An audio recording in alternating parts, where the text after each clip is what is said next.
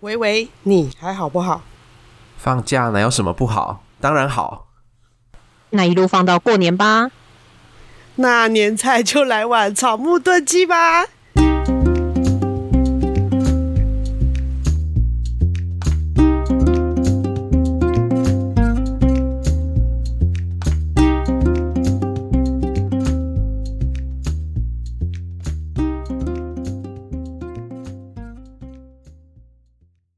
们超久没有录音的，我们前面塞了好久，而且非常的卡，也超级没有默契。笑死我们刚还重来，今天是第二遍。对，跟之前很常在录音的时候真的不一样。哎，停一段时间真的有差哎，你们有差吗？真的好生疏哦。我觉得现在前面有一个麦克风很奇怪。我还好，但因为我都一个人，所以还好。我现在也还好，只是觉得很久没有在。录音的状态里，要想大纲或者是要谈些什么，我们也很仓促的决定要录音，然后也没有准备大纲，因为整个没有时间，然后脑袋也没有什么灵感，就是有一种好像你要把。尘封已久，想大纲录音的这个技能给提取出来，但是他已经生锈了，有点提取不出来。提取出来发现破破烂烂的这样子，因为我们我们一开始说要聊这个题目的时候，因为这是之前那个 Q&A 的时候，有听众问我们问说，就是对忧郁症痊愈或康复的看法。然后我们就想说，哎、欸，找鸡蛋糕聊一下好了。然后鸡蛋糕就跟我们讲说，哎、欸，可是我这个我们之前就已经聊过了耶。然后我们就后来发现，给我们看。对，然后是二零二二的十月，就是一年前啊。对啊，然后聊过什么完全忘记了。对，然后这一这一集在那个当时的 show note 上面也说，这集是存在草木记事本里面很久的内容，久到想不起来是谁的投稿，所以那个时候我们就记不起来这个内容。时隔一年，我们还是记不起来耶。天哪，我们真的很生锈哎。不是，是这个主题怎么回事？就是我们完全没有印象，我们路过，然后它也一直被尘封，就算尘封了，还是被遗忘。真的，我觉得这一题太难了，真的。我还记得当时回答的感觉，就一下子不知道该从哪里讲起。它牵涉太多太多的面向。对，可是我们今天呢，之所以再录一遍这个题目，是因为鸡蛋糕说，绝对不是偷懒。对，就是鸡蛋糕说他 他过了一年之后。然后，因为今年也有做了一些不同的尝试跟改变，所以对于这个题目的想法有不一样。对。然后我们觉得说，哎，这个不一样其实挺好的，因为有时候我们对一件事情的想法可能会是 A，可是过一阵子之后，我们可能受到一些刺激还是惊吓什么的，就会变成 B 了。为为什么是刺激跟惊吓？是那个长期的纵贯研究，鸡蛋糕是那个研究对象，是开玩笑的啦。我记得你们有回去再听，这是一个很棒的记录啊！你们有回去再听当时的内容吗？没空，当然没有啊。我们其实很少会回去听自己当时的内容，我们大概就是剪辑完之后确认完之后就不会再听了。OK，我印象中我当时的回答是我用癌症比喻。当把癌症这个病灶治疗过之后，你可以不需要再有医疗介入，但是你的身体已经跟得癌症之前不一样了。虽然都一样不需要额外的医疗介入，但是那个状态已经是不一样的了。我记得我当时是这样子的回应啊，但是并没有办法很正面的谈到底。所谓的痊愈跟康复对我来说是什么意思？哦，我想起来了，我们那时候还还在那边讲说，诶，那所谓的痊愈到底怎么样算痊愈？多久不复发吗？还是怎么样？对，还是你进入一个什么什么的样的状态？可是那个好像又很因人而异，嗯，所以连康复跟痊愈这个界定好像都非常困难。然后我们好像在网络上啊，或者是在我们的书里面都没有很直接的提到这个答案。它可能也很难被定义吧？对，就像癌症一样。对，你治疗完，然后没有癌细胞之后，你没有办法保证到你死亡前这一些时间可能都不会再复发。嗯，所以我们那时候是不是有个结论啊？就是虽然说治疗过后你可能稳定一些，但是你还是需要时时的保养自己的心理健康。忘记了，对，我们那时候好像用一个慢性慢性疾病来形容它，就是要怎么跟它和平共处，就像是受了伤，受了伤之后，你的身体可能不像之前一样，但是还是有功能，可是你会需要特别去留意它，但终究应该回不到健康的时候。嗯，所以再一次看到这个问题的时候，我就立刻想到。有几个不同的面向，一个是我们上一次比较聚焦的，怎么样看待痊愈跟康复这件事情对自己的意义，或是自己的定义是什么？但是我同时也看到，我这一年多以来感受到的一个让我蛮辛苦的一个状态是那个看不到未来的感觉，因为不管跟这个听众蛮像的，对那个看不到未来的。感觉是，我可以做的都做了，但是症状还是反复的来，会有一种，尤其当症状上来的时候，会有一种他狠狠的打你一巴掌的感觉，就是好像做了什么这样子，啪啪，就是感觉好像做了什么都没有没有帮助，没有可见的帮助，明显可见的，那是。那真的很无望哎、欸，对，就是你好像这方法也都找了，然后专业也都找了，然后该做的也都做了，而且也很努力的在做，但它还是会发生，还是会很不舒服，那个、嗯、那个无望的感觉，而且它时间会拖得很久嘛。像你们给我看的那则留言，它已经快六年，而、啊、我已经快五年了，嗯，所以那个时间一样很久了。时间拖得很长，那个绝望感会非常的强烈。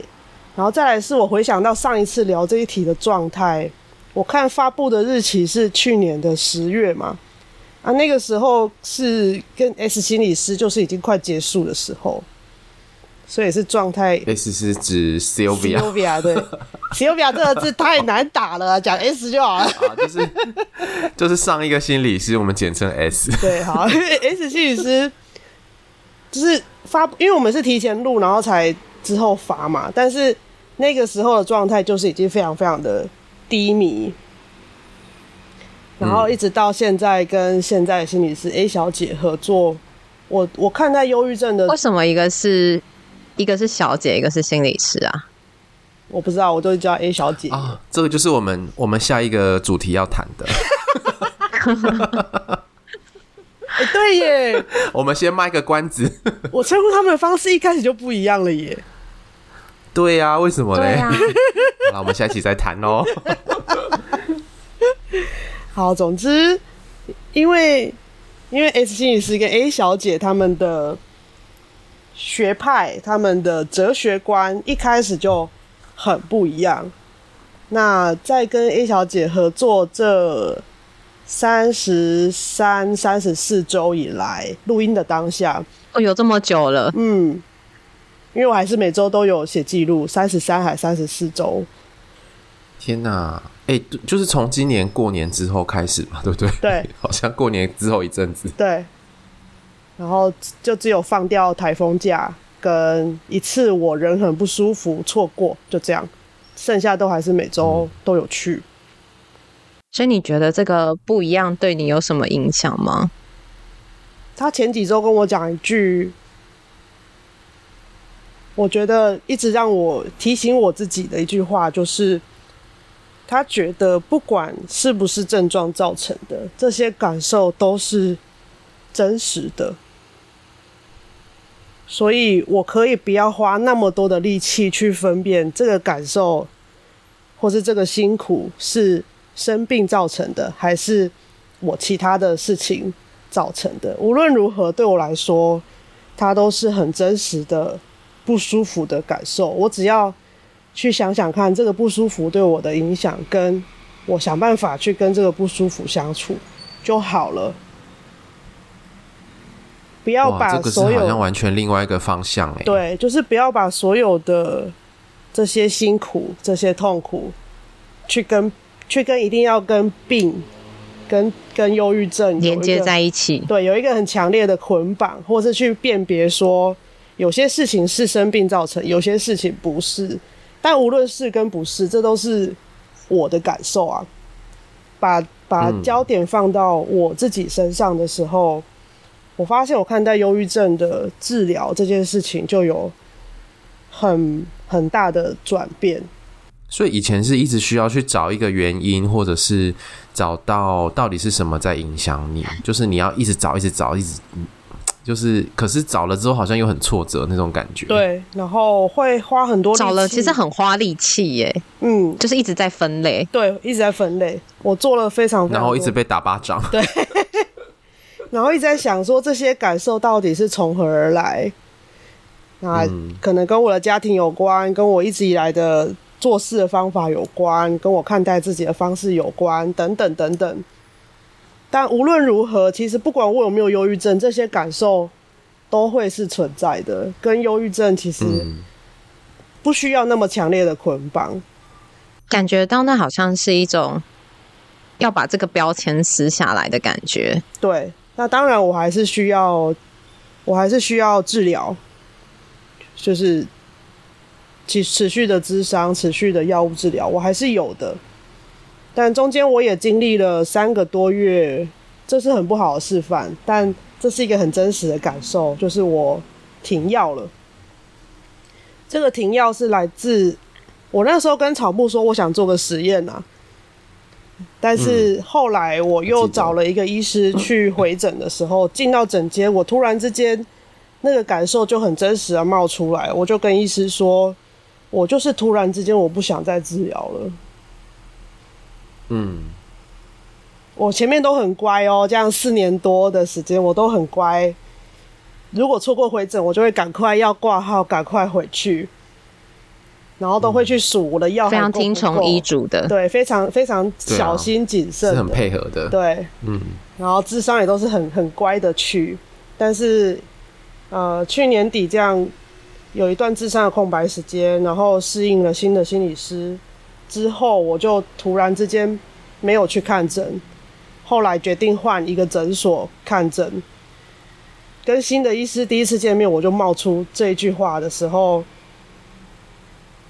我突然明白那个那个那个厌倦感是什么，那个无力感，还有那个绝望感是就是这样子表现出来的。我就突然之间不想治疗了。嗯，对，但我很感谢医师。不想治疗的背后是什么？日复一日吗？日复一日，就是然后再好像一直没有进展。对，以药物来说，对，以药物来说没有尽头，而且我有吃跟没有吃没有差别。我算运气很好啦，嗯、就是一般一般来说，如果你无预警的断药，其实会有一些不良反应，但是我刚好都没有，这个是运气很好。哦就我自己不建议大家这样做，不建议大家这样做，因为我自己知道那些风险在哪里，我也知道我该观察什么样的反应。万一万一有出现不好的状况，我还是得立刻就医。当时是有这样子的自觉的，但是持续了三个多月，他都没有其他的反应。我没有更好，但也没有更坏。但是这个没有更好是。让我再去找新的医师看诊的很重要的理由，因为他真的还是没有自己好，没有自己好，我就是得继续接受治疗，这样。那等于说你实验得出一个结论，就是也没有比较好，也没有比较好，对，但也不会更糟，也没有更糟，但是也没有更糟。这件事情纯粹真的是运气好。嗯，我自己很明白这件事情，它没有变，它没有变糟糕，其实真的就是。运气好，所以当我在在新的诊所诊间，我冒出这一句“我就是不想再治疗了”的这句话的时候，我还蛮感谢医师，他很平静的回我说：“嗯，有时候真的就是会这样。”嗯，哦，我觉得好被接住哦。对，就是。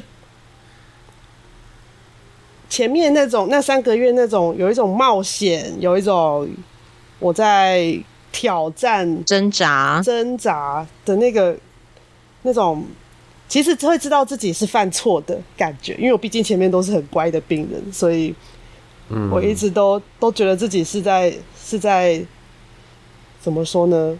就像模范生，然后突然想要翘课的那种感觉，对对对那种，那种突然去刺青跟穿耳洞，那种挑战，那种开始小叛逆，这样，对对对，叛逆叛逆的叛逆的那个感觉，突然之间好像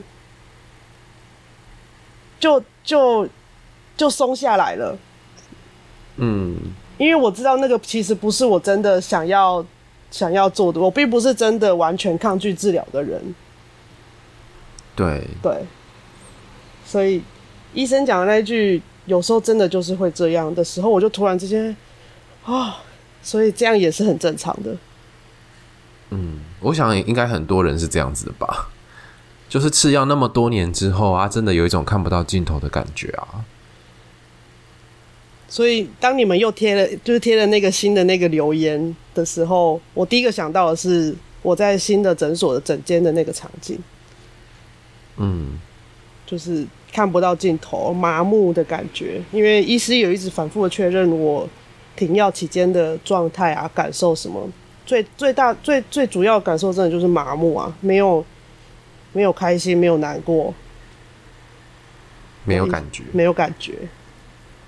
嗯。但是这个会不会变成需要去对于痊愈跟康复？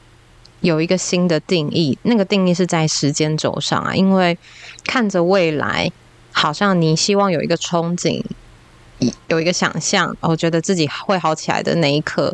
可是如果聚焦在现在，现在每天把生活过好，又或者是短短一点的目标，从没有办法工作、没有办法上课，到可以去做这件事情，他是不是都在好转跟变得更好的路上？代表让你可以生活，至少不会受到影响，或是你可以共处。我现在跟 A 小姐在在谈的过程，有一个蛮对我来说蛮重要的环节，就是她会跟我说：“我知道这对你很难，但是我必须跟你说，你这件事做的很棒。”然后他很棒的时候，都会配拍手。你说他本人会直接拍手，他本人会拍手，对。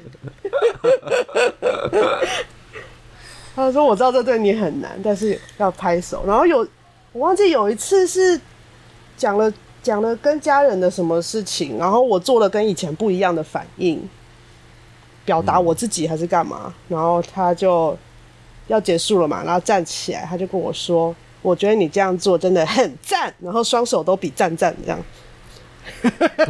感觉很可爱，双手都比赞赞，就是呃，虽然大部分时候都还是很多很辛苦、很痛苦、很不知道该怎么办的情况，但有一个很重要的练习是在清醒的时候，要告诉自己真的是做的很棒、很赞，这样，即使我到现在还是没有办法完全相信那个是真的。但是在有一些，你有收下他的这些回应？对，有一些时刻，我有跟他说，就有一些时刻，他那个比那个赞赞跟拍手的样子，就会在我的脑海就会跑出来。嗯，就就是我会想象得到，说我如果跟他说了这件事，他会拍拍手说：“你真的很棒”，或是“你这样赞赞”啊。然后有的时候，我就会跟他描述那个想象的场景，他就会说：“对。”然后他就会再一次，好棒，赞赞这样。所以这样，你之后如果自己做了某一些事情的话，你可能心里就会想到那个画面，然后就可以连接起来，可以告诉自己说：“哎，这件事情心理师应该会有这个反应，表示应该是一个棒棒的事情。”对对对对对。但我还没有办法啊，打包回家了。对对对，我还没有办法。那种自我肯定，说我知道我做这件事情是对自己有帮助的，是很棒的。我还没有办法自己肯定自己，嗯、但是会变成用心理师的那个反应来告诉自己说，心理师会觉得这件事情很棒。嗯，所以更多时候是让自己在清醒的时候，可以的时候，告诉自己说，这样的状态已经很不错了。虽然不清醒的时候、辛苦的时候，跟之前其实还是一样的。不管闹钟怎么叫、电话怎么叫，我都没有办法对外界有任何的反应。然后有的时候累到断电，这些也都还是一样存在的。但至少我在清醒的时候是比之前这样，尤其前面那一年多，二零二二年这样子一年多的时候，很辛苦的时候，那种整天昏昏沉沉的时候，比起来，我至少清醒跟昏倒。那个界限已经变得很明确了，像我现在已经这样可以很清楚的跟你们说话，嗯，这也是一个进展啊。对，就是，哎、欸，所以，那你一直以来是不是其实也一直都存在着这种清醒的时刻？不是说你一直二十四小时全部都是昏倒的，是吗？像今天这样状况比较好，我清醒的时刻就会多一点。但是如果状况不好，嗯，我倒一整天也是有可能的，它还是存在的。嗯嗯，但是就是拉长，比如说一个礼拜或一个月的时候，其实会有一些片刻，或是有几天是清醒的。对。但是以前可能你会花比较多时间去关注那一些啊复发啊，或者是呃症状又来的时候，然后想要知道说那个原因是什么，或者是一直在反复提醒自己说啊，我一天倒十六个小时，这个是完全符合。重郁症的定义，这样一直会用那些病态的定义。你是说现在是把专注放在清醒？对对，就是有八个小时，就是你倒了十六个小时，那至少你有八个小时是清醒的那种感觉。然后去看我这八个小时可以做什么。那像我这样子休息了一个多月都没有录音，嗯，但我不是昏昏沉沉的而没有办法录音，而是。我比如说，我每天去练习走路，走五千步。今天可以就走五千步，诶、欸，如果还行，就走六千步、七千步这样。但当然走完回来就有点累了，嗯、就没有就没有写稿，没有录音。但就是就断电这样。对对对，但是就是在醒。如果是我也会断电。就是在醒的时候去做一点事，去动一动，或者是看一点书。所以我这段时间我看了非常非常多的书。一直有在输入，但是我知道我的输出是卡住的。嗯、我要写稿，我想要录音的时候就没有办法出来。包括我在智商当中，我但你现在感觉没有卡住啊？那是因为我已经昨天晚上你们预告了，所以我有想过了啊。哦，所以你有先就是先预习课前预习，呃，大概想一下我会讲什么事情。我在那个。那个留言我看到哪些面相，我大概想过了。而且你们刚刚问的问题也都跟 A 小姐问的很像啊。哦，所以就等于第二次、第三次过了。但是在智商当中，我要讲的时候，会常常会讲不出来的，会找不到找不到语言来描述我的感受。啊，那你就跟我们一样啊，你那些。描述自己好的那些状态的语言可能生锈了，太久没有用了。那如果这样的状态要录音要录 podcast 就没办法录完，你就静音，这样就这样要怎么办？放音乐好了啦。所以没有录音其实是其实是这个，就是跟我觉得跟之前去年那样子突然休更半年多的状态是很不一样的。我我可以蛮明确的这样子分辨，嗯，但结果都一样，没有办法录音啦。不过看待自己的状态已经很不一样了，这样。这个会不会就是在忧郁时候一个很无力、很难让人家知道的状态啊？就是像你说的，假设用工作来举例，一样都没有办法去工作，但是之前没有办法去工作的状态，跟现在没有办法去工作的状态是不一样的。现在其实有好一点，但是对于健康的人来说，就只能看到你最后的结果就是没有办法去工作。所以你这中间你经历了什么，你努力了什么，其实大家不一定能够那么深刻的感觉到，因为最后的结果都是没有改变的。对，而且那个进展其实非常非常的微小，只是对我个人来说，可是当事人自己很明显的可以感受到啊，对，那个意义很不一样。但我觉得在旁边的人看起来会觉得这个进展很微小。不过我觉得对我来说，可以用比较平静的接受自己的状态的心情来面对症状的发生。光是我的自我攻击的音量变小这件事情，就已经让我的日子变得比较好过，比较能够忍受。我还是在忍耐，在忍受这些症状的发生，但我不会，比较不会啦，因为这些症状发生而觉得我真的是很烂的人，而是发生了就让它发生。你讲这个，我会想到之前你借我的那本书，然后我们有去演讲那本书《活着的理由》，嗯，他那边就有写到说。如果你没有去感受到痛苦，那当痛苦结束的时候，你怎么知道它结束了？就你没有让你自己充分的知道那个状态。当你变好的时候，你不会知道原来你已经变好一点，其实你已经有进展了。这个也是，但我觉得更多的是在痛苦当中，又让自己感到更痛苦。就因为这个痛苦来攻击自己啊！为了自己感能够感受到痛苦的能力而觉得自己非常的痛苦，但感受到痛苦这本来就是一件很正常的事情。我不知道这样讲是不是有点有点绕。那你现在能够平静的看待这些事情，或相对比较平静的，相对比较平，你觉得那中间的转变是什么？是什么让你能够 换一个心情去看待这些痛苦的事，而不是再多鞭打自己几下？我觉得叶小姐帮助，应该说你怎么接受她、接纳她？对，就是她告诉我说，那些事情就是你的感受啊。她说我我对病没有那么多的了解，但是这些的确就是你的感受。你需要休息，就好好休息。这个就是。你照顾自己的方式，照顾自己是最重要的。你已经知道，你去睡觉就是最好的照顾，那就去睡。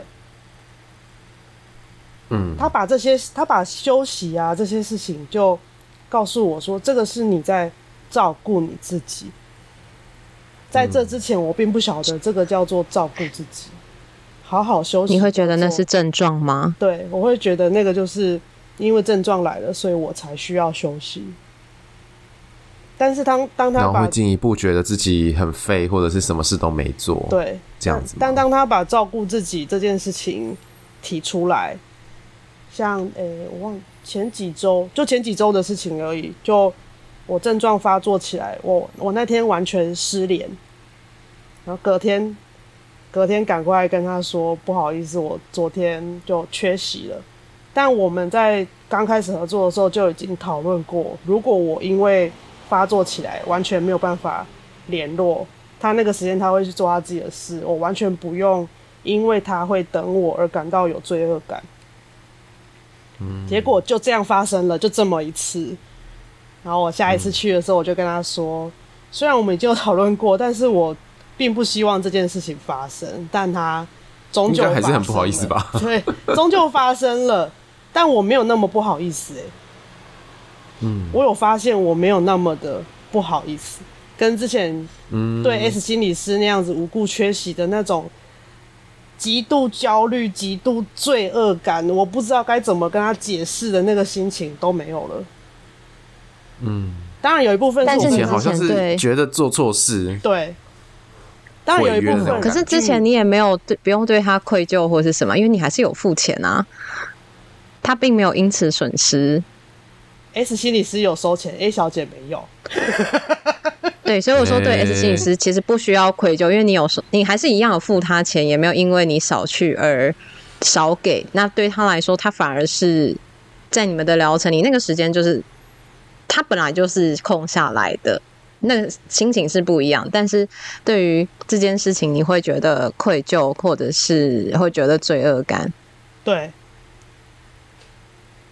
就是一样是有付钱，那个付钱又在，又在而且也没有少付，没有少付哦，就嗯，付钱的那一刻就会更觉得自己超烂，就是超浪费钱。我没有来，我还要付钱，嗯，就是那个是又在，所以那个加倍那个不好意思是对自己嘛？对自己的状态还是对他？都有，都有。嗯 但是因为对 A 小姐，她就一直再三的跟我保证，那个时间我就会去做自己的事喽。我也是很忙的，我不会等你。他就说：“我不会等你，那个时间我就可以去做我自己的事。你没有来，我就知道你发生什么事了。对我来说，你可以照顾自己是比你来这边还要重要的事。”嗯，因为我觉得，也许你在当下的需求并不是去自伤。而是可以好好的休息，或者是你出门其实是危险的。可是，在那个 S 心理师的学派里面，可能会很重视你每一个礼拜同一个时间点要出现在要出现。对，可能对他来说，这个规则是重要的。嗯，那所以这会让你感觉到那个规则比你的状态重要吗？对啊，对啊，当时是这样啊。嗯，现在也还是啊，我现在想起来都还是有点怕，会抖一下吗？会抖一下，会抖，就像上课不能迟到一样。对对对，对啊，上班不能迟到，还是会害怕。对，但对 S 小姐，哎、呃，对 A 小姐我就不会了。我有发现那个那些负向的感受，所以那个学派真的风格有有差别。嗯，那个负向的感受真的都没有了。然后 A 小姐跟我说：“嗯、对呀，这样很棒啊！而且我也知道你发生了什么、啊。”好，要拍手吗？有拍手吗？有啊。然后他眼睛笑起来，他眼睛笑起来就弯弯的这样，因为现在他他也是都有戴口罩嘛，但他眼睛就笑起来就弯弯的这样。嗯，所以嗯，就面对这个留言，我就想到这这几个画面跟这几个事情，所以。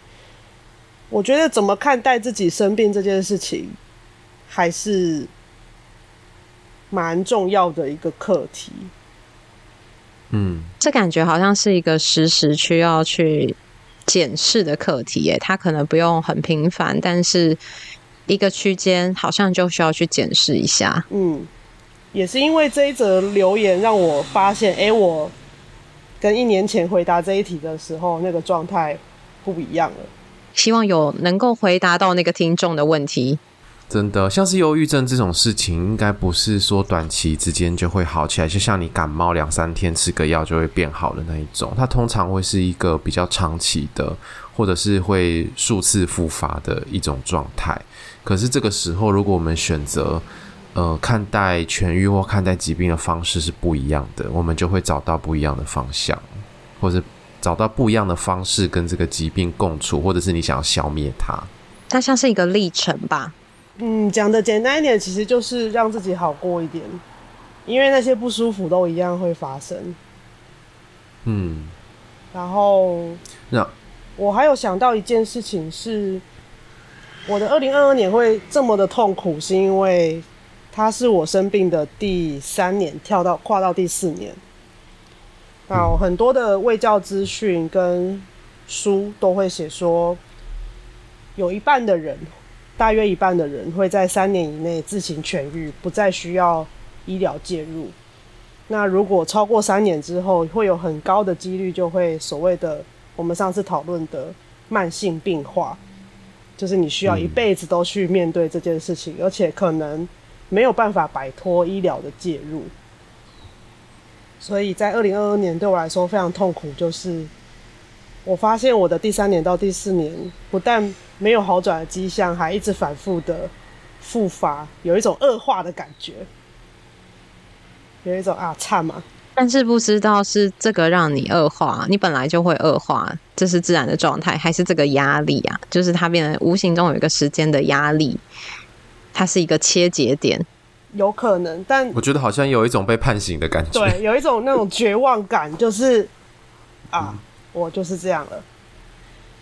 我这辈子完了完了，因为当你开始在关注关注自己到底要落入哪个区间的时候，你其实就开始紧绷啦。然后你可能或许会对于你的症状、你的状态是更敏感、更放大。对。那我一直都记得那种绝望感是非常非常的强烈的。我觉得我没救了。没有希望感，就是那个 医疗本来要。那个研究或许本来是要给前期的人一些希望感，就是好加油加油，撑个三年，很多人会好起来的。结果三年了，那个时间点对于还没有好起来的人来说是另外一个压力，对，超大的压力耶。因为那是一个判刑的压力，你被研究，你被数据判刑。这个也是我对很多所谓出来讨论忧郁症的网红觉得。开始没有很喜欢的一个蛮重要的转捩点，因为他们很常讲的一句话是“你会好起来”，但嗯，好起来是你不是我，真的，他凭什么保证说你也会好起来？我觉得可以说的是，这可以治疗。你可以接受帮助，这可以治疗。我觉得这个是，嗯，的确是需要一再一再的反复的去说明跟科普的事情。但是在那边说我会好，我已经好起来了，你也可以，你也会，你也可以，嗯。哦，我觉得那压力真的超级大的，我就没有好起来啊。这是心灵鸡汤啊，心灵鸡汤啊，受不了。那如果是另外一种呢？就是。呃，不管有没有好起来都没有关系，只要你可以让你自己好好的生活着，那就好了。就是说，有没有可能我们是放下好起来，或是放下痊愈或康复这件事？把目标放在好好的生活着。现在的你，什么叫做好好的生活着？你就以这个方式去过。然后半年后，你可能想要有不同的生活形态，你的好好的生活的定义不一样了，那你就去过另外一种生活。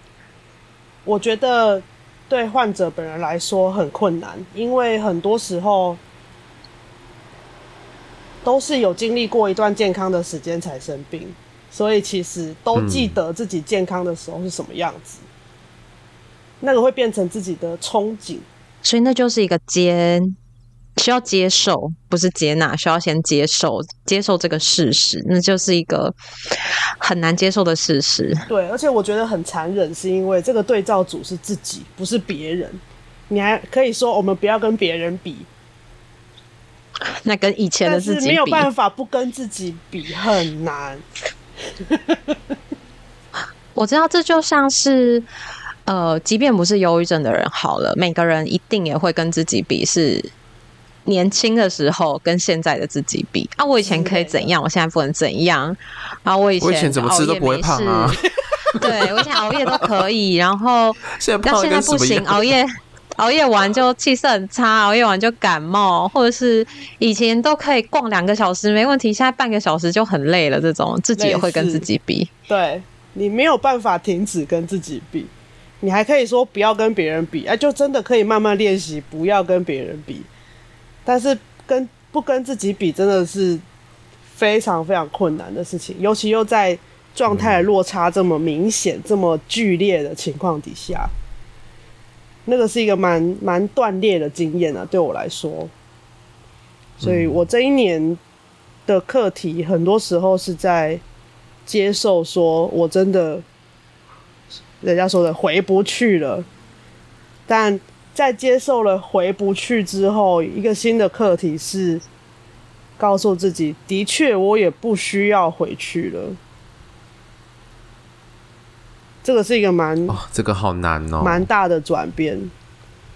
对啊，我觉得要产生这个心境好困难。告诉自己说：“嗯，回不去，然后变成是，对啊，我也不需要回去了，因为大概就是现在这个样子。”嗯。我现在接受这件事很困难。我现在会大概在这两个状态犹疑，但会尽量让自己多一点。嗯。如果可以的时候，多一点告诉自己说：“对，其实我也不需要回去当时的那个样子。虽然我很喜欢那个自己，但的确就是感觉不同的阶段有不同的目标。”哎，对，也也不需要这样做。嗯。我刚我看到那一则留言，大概想到的就是这些，因为会引起这么这些不同的面向的感受，然后综合起来变成一个很麻木的、很绝望的感觉，这样。所以希望有能够回答到这个听众，然后也想让大家知道的是，在这个过程里，虽然最后的结果就是没有好起来，就是没有回到过去，可是这中间的付出，这中间的努力，一次一次的这些东西，只有你自己最知道。